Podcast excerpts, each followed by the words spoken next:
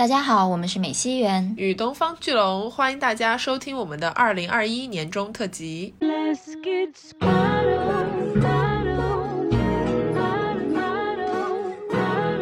你说你要骂消费主义，或者说要骂一些道德的事情，OK，我觉得你要是骂这个现象，就你就事论事，我觉得是可以的。但是你是专门针对某一个群体，给他扣了一个这么大的帽子，我就觉得不 OK。对。Yeah, yeah, this is my palace. Champagne in my chalice。消费主义在给你赋权的同时，也在暗地里剥削你，它是一种隐性的剥削，而且最终掏空的是女性的钱包。哎。Put them on a pussy diet. Look at that, I guarantee I got them quiet. Look at that, I guarantee they all inspire. 感情的忠诚是道德高地上的飘扬的红旗。你只要有了这个东西之后，对方稍微做一点事情，但凡被扣上了不道德的帽子，你就毫无辩驳之力了。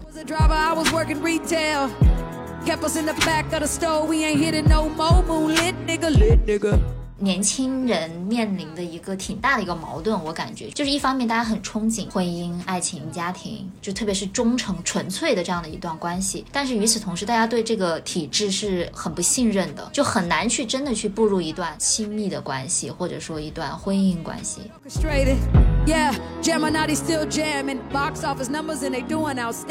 今天呢，作为打响袁宇龙年终特辑的第一炮，我们当然要来聊一聊我们都特别关注的性别议题。想要聊的点非常多，所以我们把性别议题分为了上下两期。今天的上期呢，我们将简单的盘点一下，在过去的一年中有哪些性别议题引起了较为广泛的关注和讨论。那么在下期的内容呢，就会充斥着大量的开炮和夹带私货。预知下期详解，请大家务必要收听我们今天的下期预告哟。对，在结尾，所以一定要听到最后。好吧，那我们就开始今天上期的这个讨论吧。说到今年比较大的几个性别的。话题或者说事件吧，必然要聊的就是吴亦凡因涉嫌强奸罪被捕入狱的这件事情。Yes，因为他是互联网里程碑事件。对。其实我们之前做过一期吴亦凡比较详尽的盘点内容，当时那期的重点会放在吴亦凡这个人本身，他是如何从一个所谓的顶流明星堕落到了现在呃锒铛入狱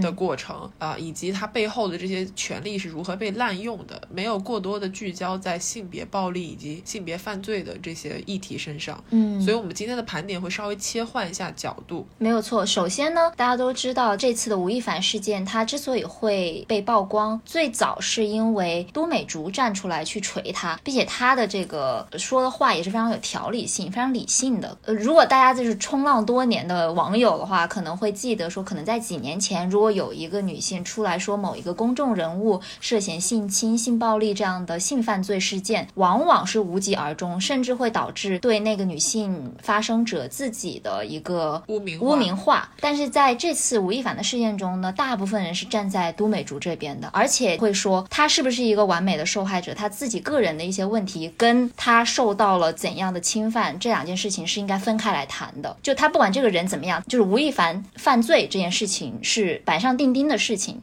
这也是我认为在过去的几年间，一些关于性别权益方面的运动的过程当中，我们所收获的一个比较好的，可以说是遗产或者是一种精神上面的影响，在于越来越多的人意识到了我们需要 woke，就是我们需要觉醒。这种觉醒是当一位女性她的权益受到了侵犯的时候，不应该过多的去关注这位受害者她自己本身有哪些特质，不应该像以前一样挖掘到一个受害者的。弱点就把它当做一个公关策略和公关技巧，以这种方式来为侵害了别人权益的男性去脱罪、去解脱。这一套公关手段现在已经失效了。对，没有错。所以在这点上来讲，其实是非常能够体现出来性别权益方面的进步的。对你刚刚说关于女性意识觉醒这件事情，我觉得我们都是有深切的体会吧。而且这种觉醒是属于你一旦看到了，一旦觉醒之后，你就很难再把这个雷达给关上。包括像。啊，我们现在也越来越意识到，对于女性的一些传统上的一些美名赞扬，比如说赞美一个人她很有母性，或者说赞美一个人善良温柔等等的，大家已经慢慢的意识到说，OK，这些东西其实是对我们女性的一种道德绑架，它其实就是一种糖衣炮弹。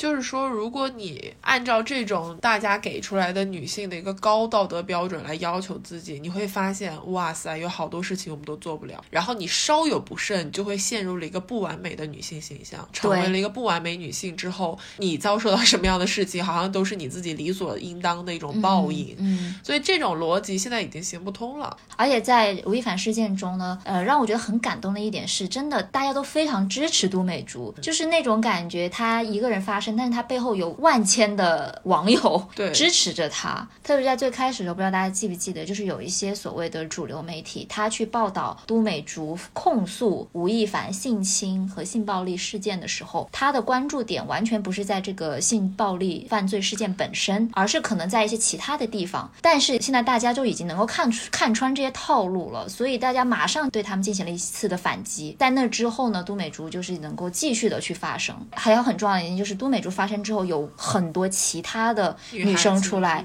也去吹吴亦凡了，对所以她不是一个个例，她等于说是引发了燎原之火吧。是的，女孩帮助女孩，这个就我们现在都很熟悉的一个 slogan。很多重要的点在于，当我们讨论，比如说吴谦这种标签的娱乐化，或者是一些玩梗，就是把一些严肃事件用娱乐的方式讲出来的时候，大家也会开始反思，说是不是我们这种娱乐化在削弱我们对于性别议题本身的关注程度。严肃的讨论，没错，就这种讨论，其实，在很多年前，大家未必会有这么激烈的态势，就说明不管怎么样，这个议题本身，它大范围、大面积的讨论，就证明了大家现在对于性别议题的关注程度是非常非常高的。嗯，而且它的多元化的程度也是非常高的，就是有很多不同的方面去看待这一个事件，而不是单方面的说，哦，她是不是被仙人跳了，或者说这个女的是不是自己有问题，没错不检点等等的。对，所以这是一个好的方面吧。而且我们为什么会觉得这是一个里程碑的事件？还有一个很重要的原因，就是在此之前，过去的几年也不断的有女孩子出来去控诉有哪些的公众人物对自己进行了一些性侵害或者性骚扰，但是他们截止到目前为止，都没有一个特别有效的结果反馈。以前很多的案件还在审审理当中，比如说贤子的这个案件，大家应该都还记得，就最早应该是一七年的时候，他就开始要上诉，就是开始走走司法程序了。他走到现在已经四年了吧？今年夏天的时候，北京的那个海淀区人民法院裁定说，是因为证据不足，驳回了贤子的诉讼请求。但是我们也会看到一些，比如说贤子他自己写的文字，或者说参与了庭审，或者是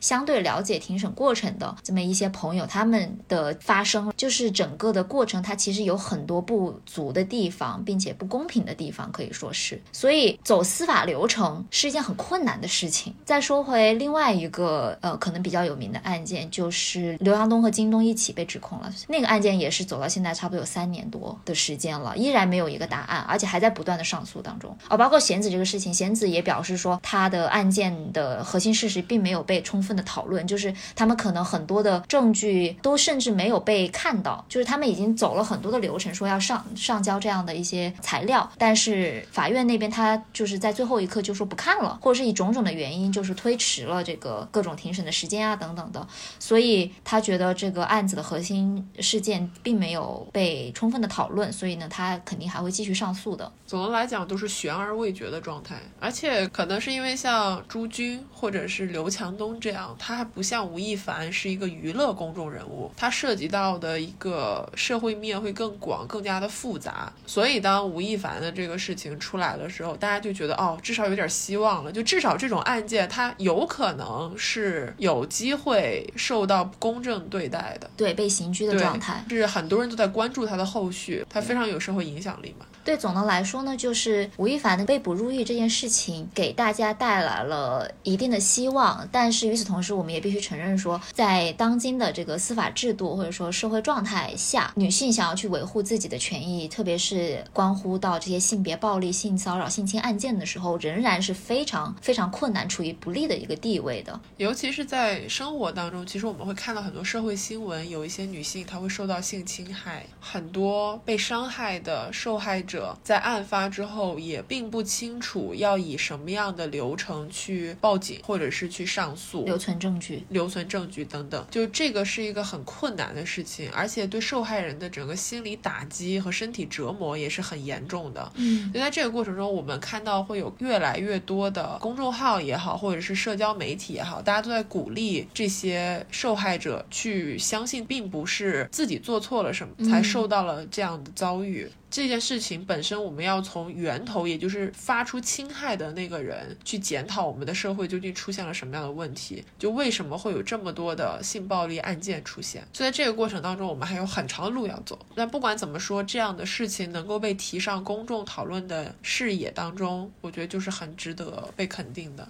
然后除了这些就是性别暴力方面的问题，今年引起了我们很多关注的是圆，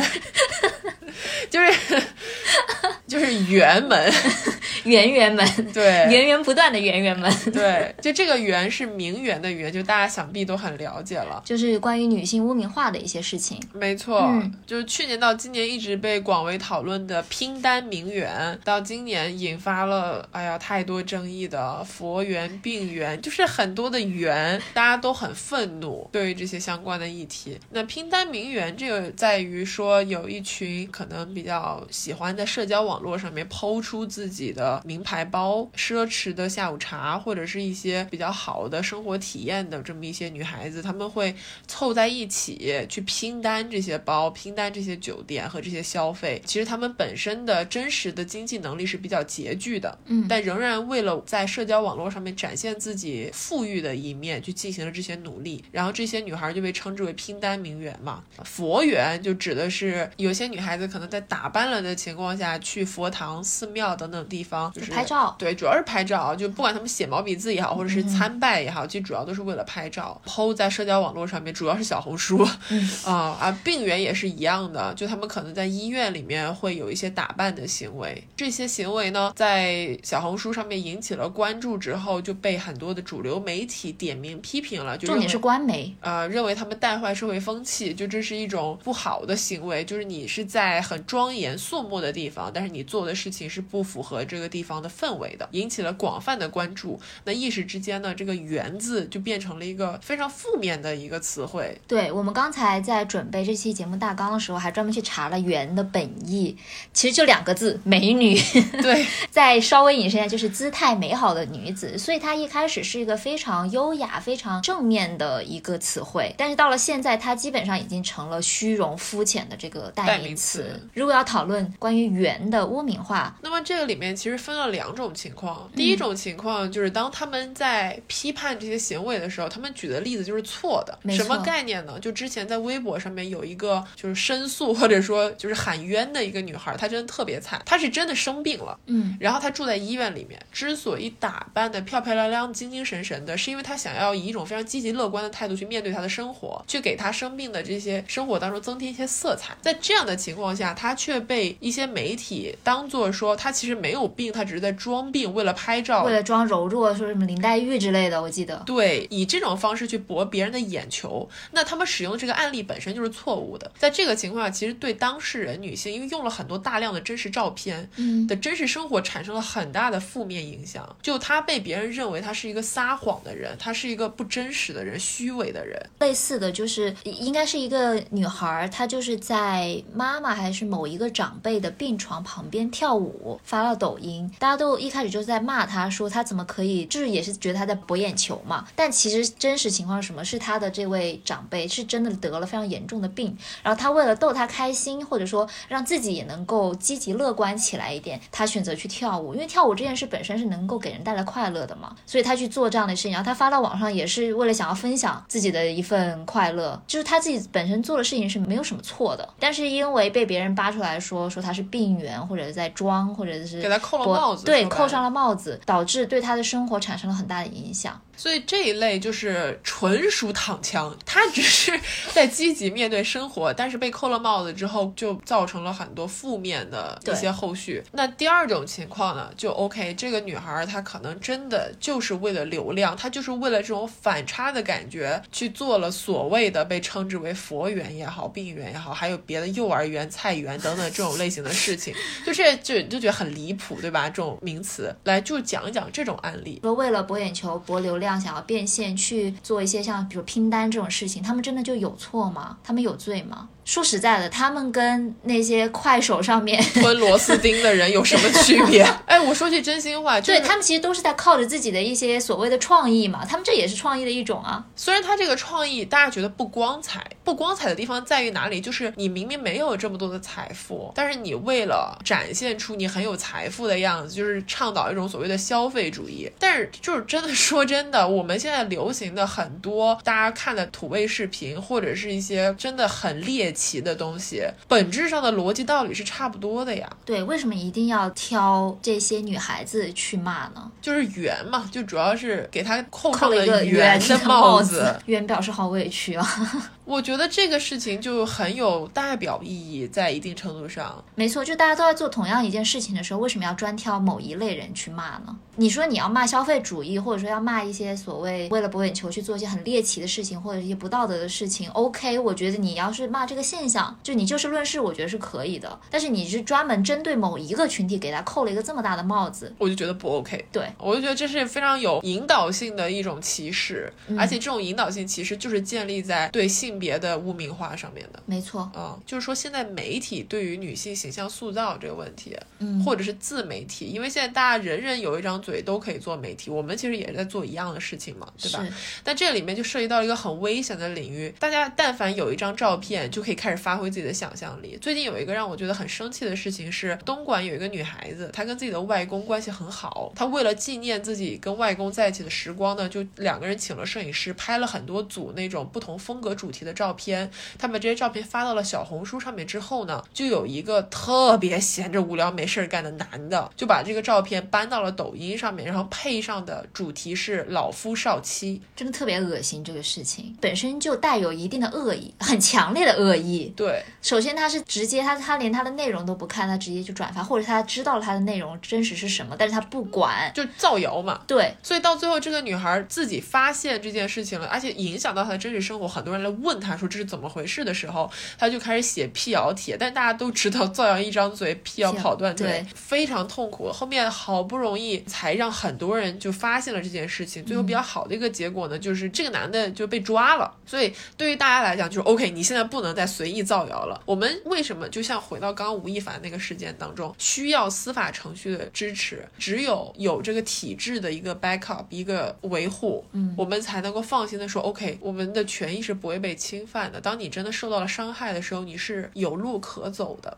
嗯，那我们说回就是最开始的那个话题，就是关于名媛嘛，媛这件事情。呃，我觉得我们不可否认的一件事情是，现在的确很多人，包括女性，是被消费主义给裹挟着的。而且现在女性也是购物，特别是线上购物的一个主力军。所以我觉得女性跟消费之间的关系其实是可以好好的聊一聊的，可以说是一个双刃剑，它有正面的意义，也有非常负面的意义。它正面的意义就在于某种程度上是给女性提供了赋权的可能性，就是通过消费，通过花钱，简单来说，她其实可以购买到一些男性以前拥有的一些权利。这个赋权是赋予权利的赋权，就以啊，对，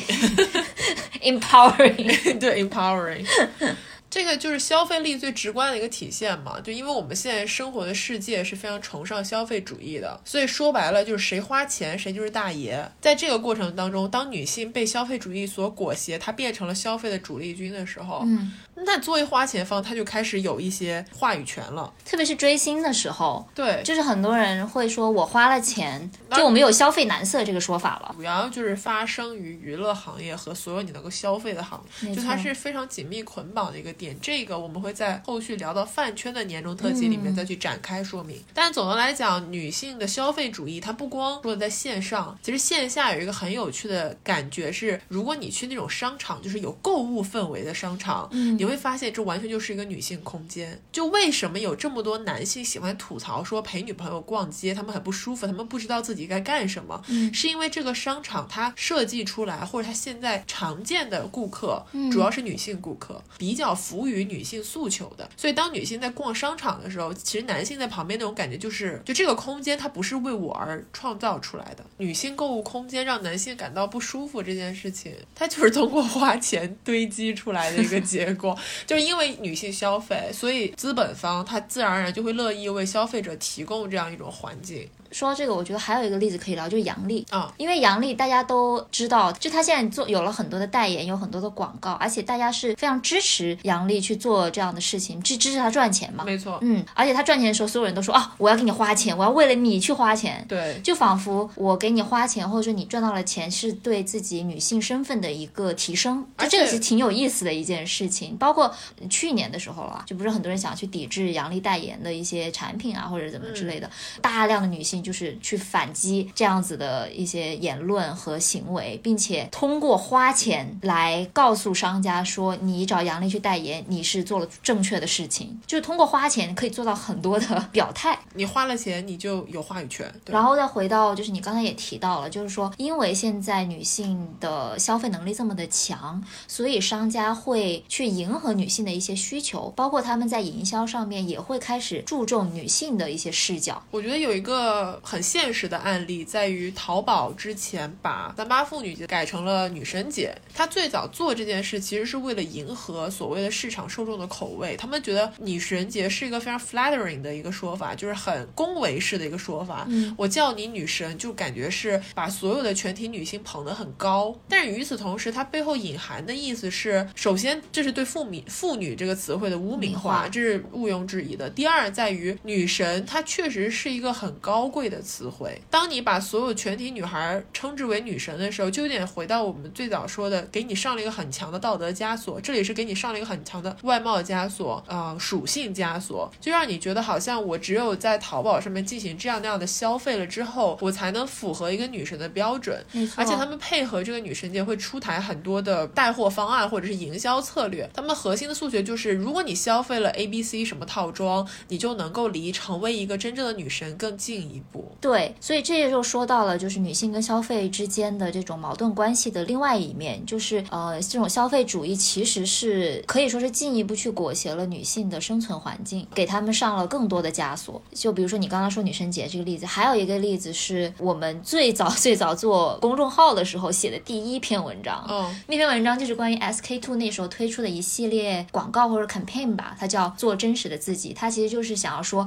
只要你用了我们 SK two 的产品，特别是神仙水，你就可以成为素颜女神。就你即使不化妆，你的皮肤状态也非常的好，并且把这个东西跟独立女性、有消费能力的独立女性挂钩了，就仿佛在告诉你一件事情说，只要你能够消费得起我们的产品，只要你能够懂得好好的保养自己，你才是独立女性，对你才是我们值得推崇的新时代女性。但是我们到现在的时候，大家都知道这是一个虚假的营销手段。但它很有洗脑效果，就是它在比如说我这种人身上洗脑效果显著。对对对，我们之前在聊毛还有医美的两期很多的时时候我们都嗯聊过这个话题。就是你意识到了这个问题，但是你的很多的想法是情不自禁的，就会跟着这些社会引导你的营销方向去想。这个就是消费主义，我们说比较危险的地方在于，消费主义在给你赋权的同时，也在暗地里剥削你，它是一种隐性的剥削，而且最终掏空的是女性的钱包。哎，就你想象一下，你辛辛苦苦赚了这么多钱，到最后全部都奉献给消费主义了，而且很多时候未必是你真的想要这个东西，而是大家告诉你应该要这个东西，你才能成为更好的人。就是他把你的个人的身份政治跟消费给挂上了钩，而且还有一个很大的问题，就是说通过消费得来的这种呃权益，它其实是很脆弱的。不消费了他就走了耶。对，就是好像你不消费这个东西，你就是不会成为一个独立女性，你就不是一个好的女人，你就不是一个精致的都市丽人。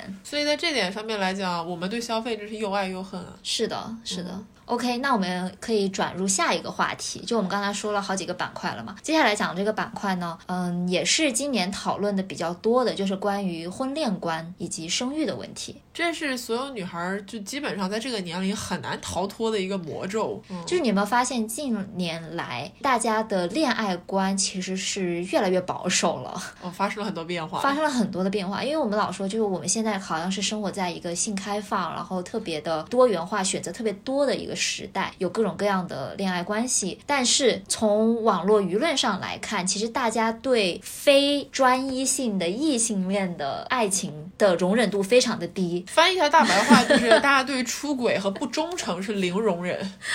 对，是吧？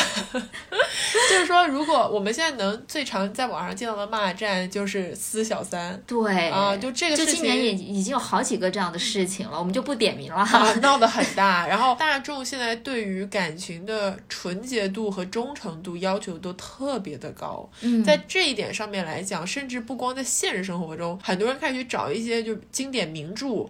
是影视 剧的，就是我们所说的创作方面的一些茶，这就稍微有点离谱了，在我看来。对，因为其实你说人的关系、人的感情这个东西，它不是一个完全能够被固定的一个状态。说一句可能会遭人谩骂的一句话，就是你在一段很长久的婚恋关系中，你的爱情是不是会慢慢的被消磨殆尽的？那在这个情况下，你是不是有可能会爱上别人？那你爱上别人的时候，这个事情是不是就是不道德的事情？哎，对，其实你说到不道德这个点是很好的，就是在于大家已经都纷纷的占领了这个纯洁的道德高地，感情的忠诚是道德高地上的飘扬的红旗。你只要有了这个东西之后，对方稍微做一点事情，但凡被扣上了不道德的帽子，你就毫无辩驳之力了。我其实很同意你刚刚说的，虽然我可能会遭人谩骂，我不太相信说一个人这辈子只能爱另外一个人，就你肯定会对很多不同的人产生心动的感觉，这是很正常的，这是人之常情。嗯，哪怕在一段关系中，一段稳定的关系当中，你可能会对别人产生好感，我觉得这也是你控制不了的事情啊。但接下来你怎么选择，当然是很重要的。很多人会在这个点讨论说，那么虽然你心动，你其实不应该付诸行动，不应该背叛自己现有的感情，嗯你有更好的解决方法，相比起你直接比如说去介入别人的感情，或者是你直接去出轨等等，对吧？但我们要就事论事的来讨论，而不是在任何一件事情发生了之后，马上就开始说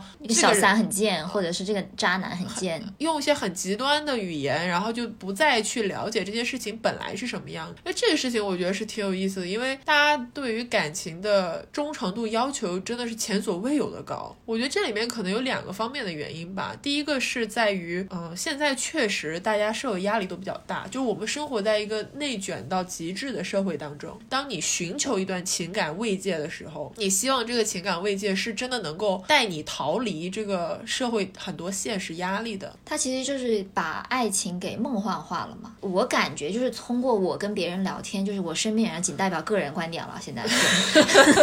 就是大家很多人是在憧憬爱情的同时，又非常害怕步入亲密关系。对，我觉得就是因为大家把爱情想得太过于美好，当然它也是很美好的啦，但是也要接受说它一定是会有瑕疵的。现在问题是在于大家不接受它有瑕疵，但是你刚刚说那个点，我觉得是很对的，就是因为现在的大的社会太不稳定了，我们很多的事情都不受自己的掌控，所以就是恋爱关系或者说亲密关系吧，可能成为了一个就是救命稻草。救命稻草。你一旦拥有了，就想紧紧的抓住这根浮萍，不管它飘到哪里。然后在这个时候跟你并肩作战、背靠背的这个人居然背叛了你，我的天啊！这种伤害真的是前所未有的大。我能理解，但我确实也认为，就像刚刚袁总说，大家不应该把爱情看得这么重。或者把它看得那么完美吧。，对，嗯，那第二点就是，现在不都流行劝分不劝和嘛？经典的口号就是不分手留着过年啊，对吧？那其实意思很明白，就当一段感情出现了瑕疵、出现了矛盾的时候，很多人的建议就是不要解决它，直接离开这段感情吧。嗯，因为解决问题是需要付出很高的时间成本、精力成本，甚至是金钱上面的成本。在这点上面，大家都已经倦了。懒得面对了，好吧？我为什么平时这么辛苦，现在还要面临感情上的这种纠结？对，不如趁早结束。一刀切了算了。但是这里面有个很重要的点，就在于人的感情就是感情，哎，感情是一个很不可控的东西。对，而且很多时候要就事论事，你不是当事人，其实很难够去给出所谓的特别准确的准确的一个解决方方案，你可以给建议，但是不要就是就说你们干嘛不分，就是这有点像煽动性的口号了。就当然这是有正面积极的意义在的，对吧？就是它其实说明了现在很多的女性就慢慢的意识到自己的权益了，而且能够知道说我们可以不用靠另外一半来在这个社会上生存下去，并且在合适的时候我们该分就分，我觉得这是很好的一件事情。包括我们刚才在说那个出轨啊这类的事情的时候，以前可能大家都会去骂小三，但现在也会骂渣男了。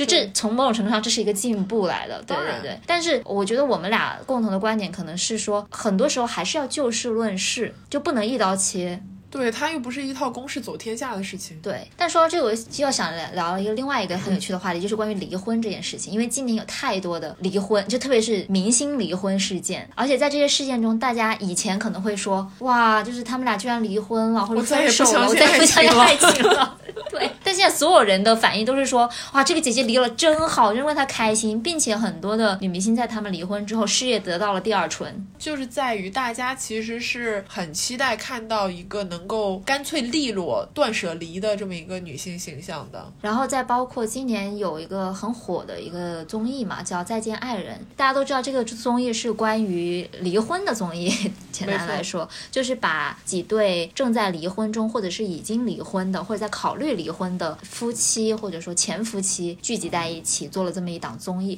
就这种综艺在几年前你是难以想象的。到了今年，大家对婚姻的信任度或者说依赖程度已经大大降低了。所以这就是现代年轻人面临的一个挺大的一个矛盾，我感觉就是一方面大家很憧憬婚姻、爱情、家庭，就特别是忠诚、纯粹的这样的一段关系，但是与此同时，大家对这个体制是很不信任的，就很难去真的去步入一段亲密的关系，或者说一段婚姻关系。所以现在结婚率越来越低啊，然后生育率也越来越低，对，所以才会有 离婚法案、离婚冷静期这些东西出来，开放三胎这种事情。就前几天不是还公布了一个新的数据，就是现在中国的生育率已经跌破百分之一，四十多年以来最低的一次。生育这个东西，我觉得只能以我们自己和身边的一些案例来看，就几乎大家都不想生小孩，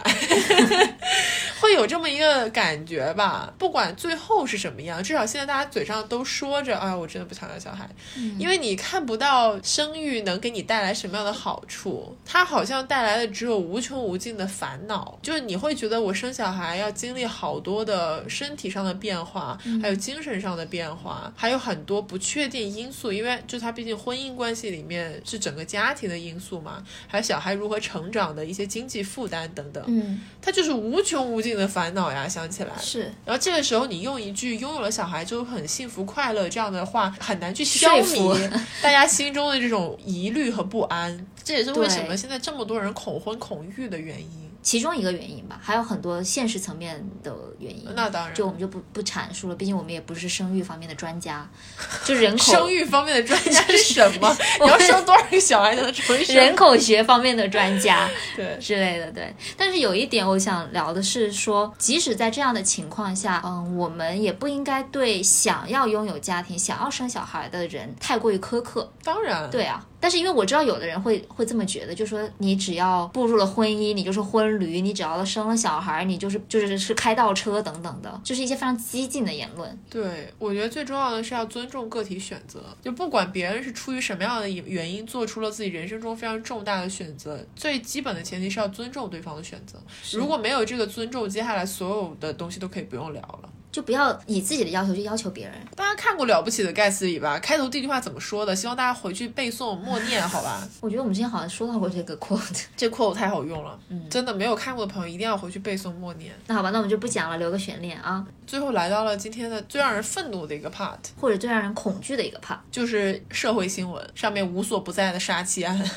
特别是针对女性的一些暴力非常恶劣的案件。就我们今年也是看到了有很多，包括刚刚龙总提到有各种各样的莫名其妙的杀妻案，还包括独居女性遭遇到了非常残忍的暴力，嗯，还有很多公共场合，比如说商场还有高校里面女厕所偷拍事件，对，或者是旅店里面的偷拍事件。嗯，就是往年一直都有，然后今年呢还是持续的有这样的新闻出来，就会让人觉得非常担忧。说虽然很多很多，我们刚才聊了很多进步的事情，但是为什么社会上还有这么多呃危害女性的一些事情在发生？嗯，而且如果你每天都看微博、看社会新闻的话，你会觉得我的天，这世界不会好了，真的很夸张。就我感觉今年每一个星期都能看到特别恶劣的那一种案件，案件出来。就这时候会让我想到说，是因为今年的案件特别多，还是以前一直都有这样的案件，只是说今年爆出来了而已。我我比较倾向于是后者了。如果是后者的话，那还有多少是没有被爆出来的？对啊，嗯，就真的让人觉得说细思极恐。危险就在身边。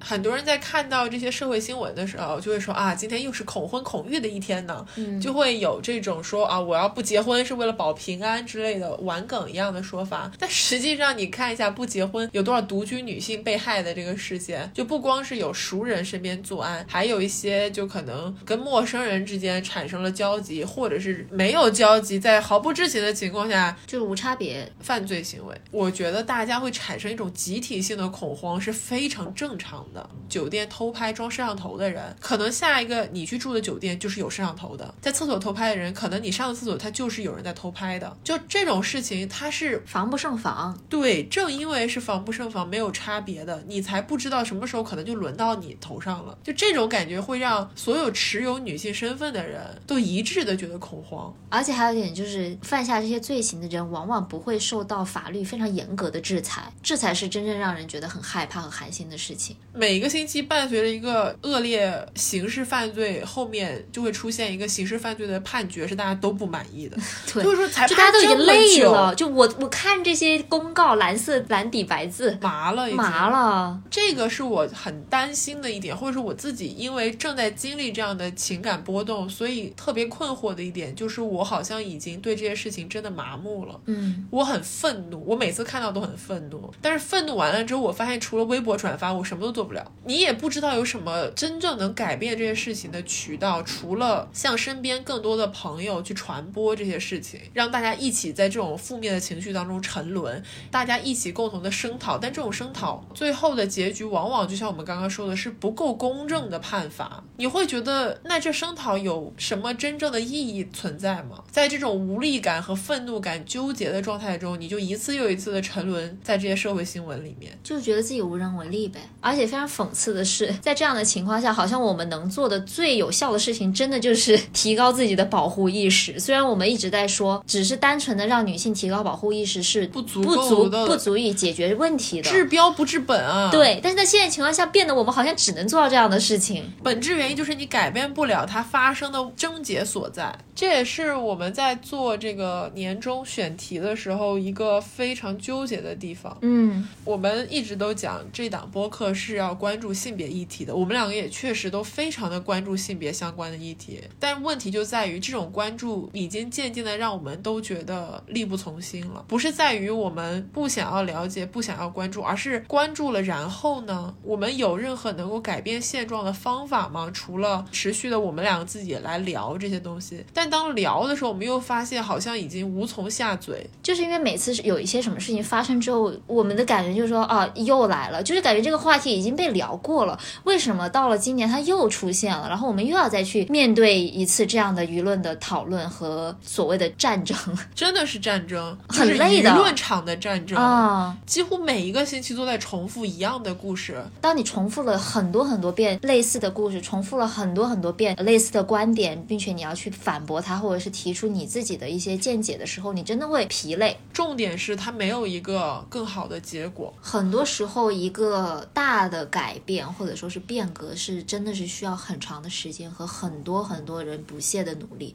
才可能产生一点点的成效，就是我们看得见的成效。但是我们也必须得承认这些成效是存在的。就我觉得这是支，这是唯一能够支撑我们继续这样对于这些事情发生或者是讨论的意义吧。是的，哦，还有一件让人觉得很疲乏的事情，就是在于每次有比如说杀妻的新闻，或者是就是这几天刚刚出来的一个新闻，就是什么七十六岁的一个老头，然后在网上哭诉自己养不起孩子，结果大家就会发现他的那个所谓的夫人是二十六岁患有精神疾病的一位女子，并且她的墙上写满了“我要回家”。就这件事情是一件多么细思极恐的事情。就这些事情出来之后，你都会觉得二零二一年怎么还会有这种事情发生？而且发生之后依然会有人说：“哎呀，女孩子就不要独居，你要好好。”好的保护自己，就是说一些非常，就我们已经懒得反驳的这样的话了。因为他已经荒诞到让你觉得你现在说这话，你看日历了吗，朋友？或者就是说，很多人他们可能还是会费解说啊，为什么这种事情要拿出来讨论？就我有时候很生气的点在于，就是说我们这里指的是，就不止说我跟龙总，还有就是拥有我们类似的观点的一些朋友，就是我们真的每天都在解释这样的东西，我们真的会说累的。你每天重复一样的话，对不对？在这样的情况下，你为什么一直要要求别人去给你解释呢？你能不能自己上网翻一些东西，然后你可以去看看新闻，你可以看看书，有那么多的资料你可以去学习，或者你就跟身边的朋友聊一下嘛。我觉得就我个人来讲，其实面临的困境是非常双重的。第一个在于现实生活中，你确确实实是知道女性在职场当中面临的很多薪酬方面、待遇方面，以及假如你要生孩子的产假对你的事业可能产生的竞争力的冲击等等方面，它这这种不公平的对待是现实存在的。而且在三十岁之前的这个年纪，婚育这种逃不过的大话题是一定会萦绕在你的生活的方方面面，就大家都会受到这种现实压力的追赶。但另外一方面，你又会面临这种虚拟的舆论场上对于性别议题无休止的探索，就是令人心痛的社会新闻，令人感到愤怒的社会案件，然后你还会忍不住要去看那些可能让你觉得特别愚蠢的一些网络舆论，而且那种网络舆论时常会让大家觉得哇，我们真的不是生活在同一个星球上，我们为什么呼吸着同一片空气，踩着同一片土地，但是看到的世界是如此的不一样，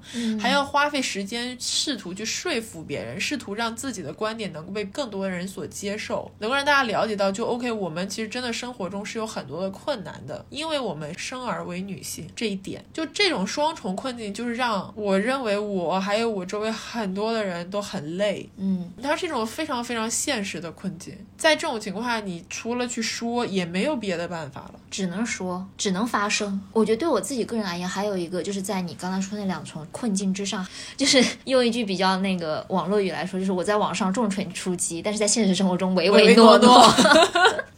对，就是因为你在现实生活中真的遇到了，比如说同事、上司，或者是呃同学、朋友之类的人发表了一些非常愚蠢的观点的时候，有的时候甚至是不是观点，它就是非常小、微小的一些东西，比如说呃，有的人他就说，哎呀，女生就是麻烦，我们还是找了另外那个团队去合作什么之类的，啊就这种事情。就好像习以为常的一种发言。，对，就当这种事情发生的时候，而且它发生那个场合是如此之迅雷不及掩耳盗铃之势，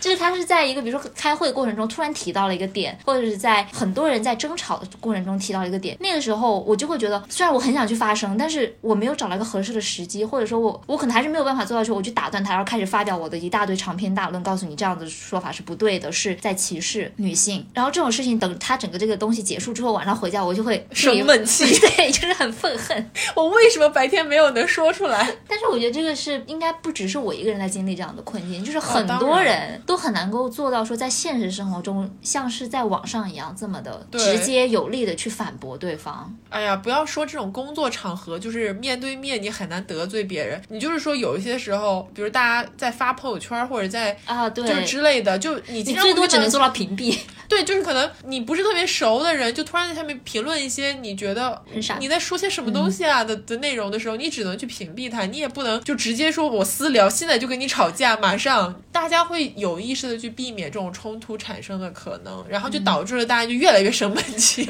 最后就是一群人关在屋子里面互相的喷我们现在不就是对着这个录音的这个设设备，备生闷气？没错。哦，但是有一点是我自己啊，我会跟我的家里人去讨论这些问题，就比如说我的父母，还有我的亲戚，就是表哥表弟。哦，真的吗？我可能从好多年前就在努力的跟我爸妈说啊、其实年轻人不一定是一定要结婚生小孩的。现在有很多年轻人，他们有自己的选择方法，他也不一定只有异性恋。然后在这个过程当中，我们年轻的女性可能在职场上面也受到了很多不公平的对待啊、有很多社会新闻，不拉不拉。就是在这样讨论的过程中，其实我的父母他们会产生一种哦，OK，我现在已经开始可以理解，就是一些新的观点、新的理念。然后我爸妈在跟我聊这些性别相关的东西的时候，他们都会有意识的去谨慎措辞。就是我记得很搞笑的。有的时候我爸说了一个什么东西，然后他说完了之后就会看我一眼，就是确保他说的没有冒犯到我。那种时候我就会觉得说，哦，OK，虽然场景有点搞笑，但是它是一种进步吧。我觉得，就至少我能让世界上又多了两个人更加理解我们的观点究竟是想要说些什么。所以我们能做的事情是有限的，但是但是还是得做，就是当然这种感觉，不然我们也不会在这里非常努力的想要录这个年终特辑。可能最后放送出来内容是今天讨论的二分之一，因为我们真的讲了很多可能没有办法播的东西。东西。嗯，说回刚才我们聊到了，就是呃很多的女性权益在公共场合受到了侵害。这里具体要讲的话，就是一些女厕所偷拍的事件，或者是呃女寝内衣被偷走的事件，离谱着呢。最近因为很多这种事情嘛，其中有的学校呢，他们就是不作为，然后有的学校比较好，比如说像西南交通大学，他们前几天出了一个公告，就说有一个男同学因为偷拍的事情被劝退了，就是退学了。这些事情的话，其实出来之后，很多人就会说，哇，干得好，其他学校也应该好好的学一学。对，然后还有包括刚才龙总提到的一个很离谱的，就是偷内衣事件。那个真的就是那个哥们儿，他就扒在人家女寝封窗了的那个铁链条外面，就拿了一个晾衣杆在那边勾人家的内衣，就十几个女孩子在那边拍他，上来扔扔东西辱骂他，他就他脸皮有多厚，他不为所动，就执着的在那偷，他也不下去，他都不是偷着抢。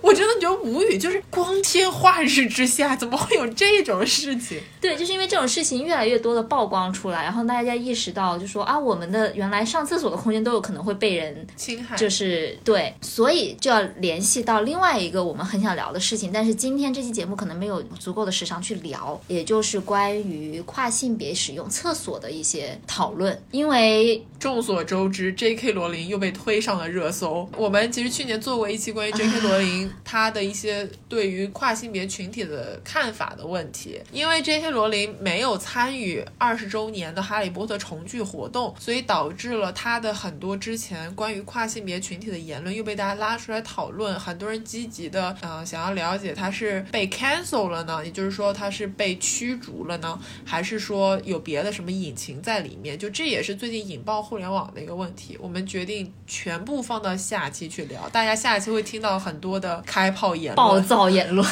对，啊，所以就希望大家期待一下我们下期的内容。这个是我们年终特辑第一弹，后续还有很多的更新等着大家哦，一定不要错过。好的，那如果你喜欢我们的节目，想要持续关注我们的节目呢，请在各大播客平台订阅《美西园与东方巨龙》。如果你想加入我们的社群，可以在公众号关注“袁与龙”，回复“听友群”三个字，就可以获得进群的一些方式了。嗯，那我们就期待着跟大家更多的交流，希望大家有一个愉快的周末。我们下期再见。嗯，下期拜拜。怎么一个又一个，一个又一个勾着你眼迷？是宇宙一步又一步，一步又一步机关算尽我结局。天在满字字早把里，数学和戏剧浪漫主义。我演戏，只为了一点又一点，一点在陌生人群地点里出现。自动成陌生人群焦点，而我注意到，当我出现，你默默面红，开始烧脸。嗯，我忍不住朝你那看，你太瞩目